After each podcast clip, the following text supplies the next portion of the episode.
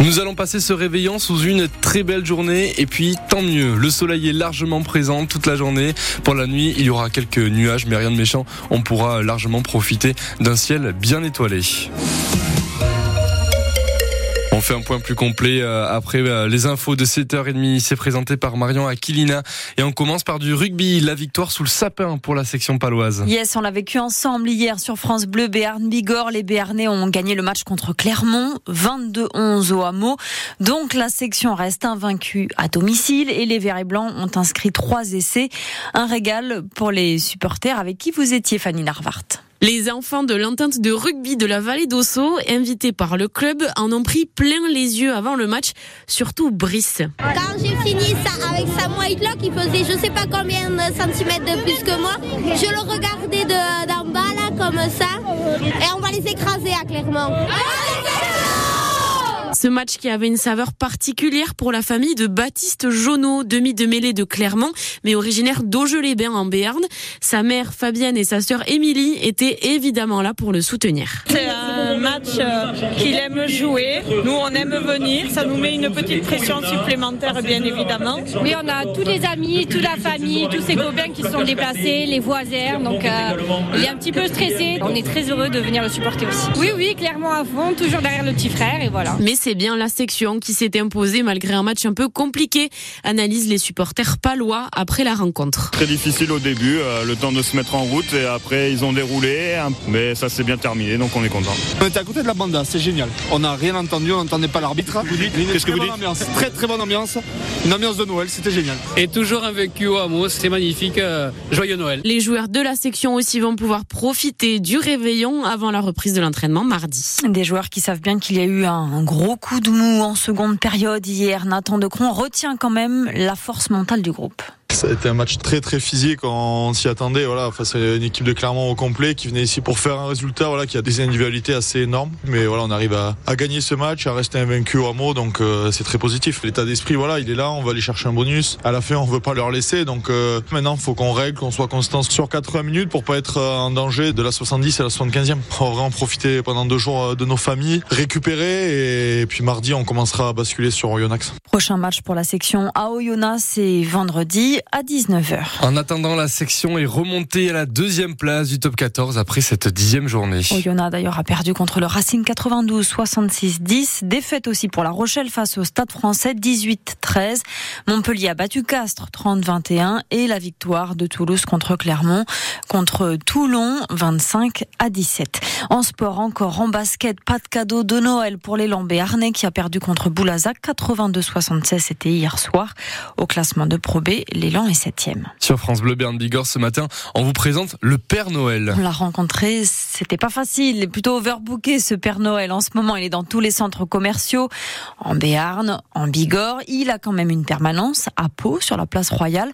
Le créneau, c'était trois fois par semaine, entre 15h et 19h. Les enfants pouvaient euh, aller le voir dans son chalet.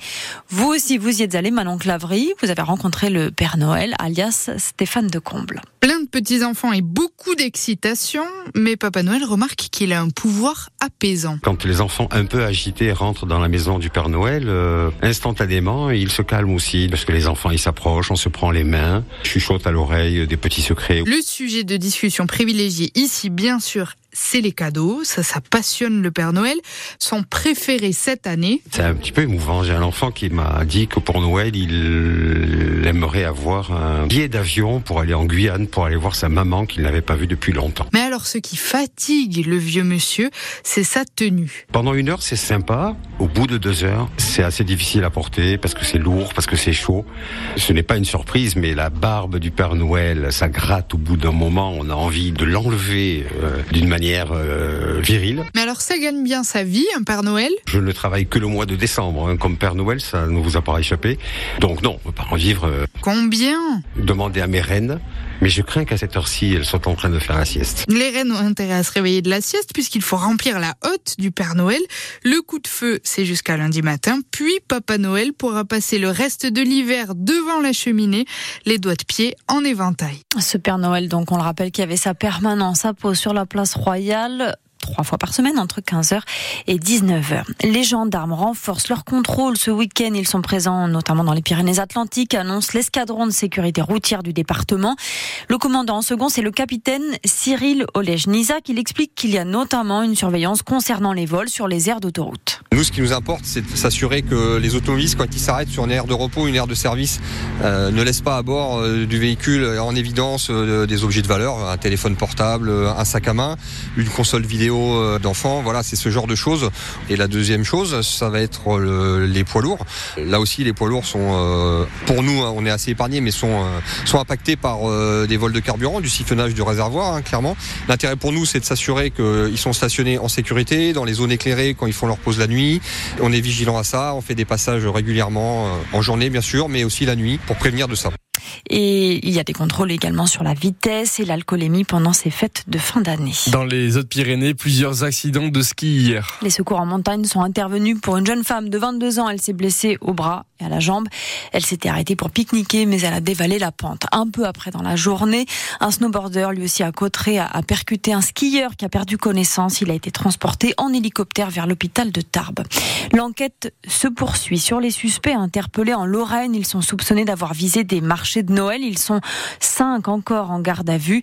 Ils ont été arrêtés à une période où le risque terroriste reste très élevé en France. Une grève des policiers municipaux ce soir. Les syndicats appellent les 26 000 policiers municipaux à faire grève des interventions ce soir pour le réveillon de Noël. Appel à la grève aussi pour le nouvel an. Ils aimeraient obtenir des avantages sociaux comme euh, la prime lorsqu'ils partent à la retraite comme leurs collègues de la police nationale. En Bigorre, près de Tarbes, les salariés du casino de l'hypermarché ont distribué des tracts devant le magasin. Ils s'inquiètent pour l'avenir du casino de la Loubert. Des négociations sont en cours pour décider du rachat ou pas des magasins casino par le groupe Auchan ou par Intermarché. Les 78 employés de la Loubert s'inquiètent de ne pas savoir ce qu'ils vont devenir et les clients les comprennent. Reportage tout à l'heure dans le journal de 8 heures.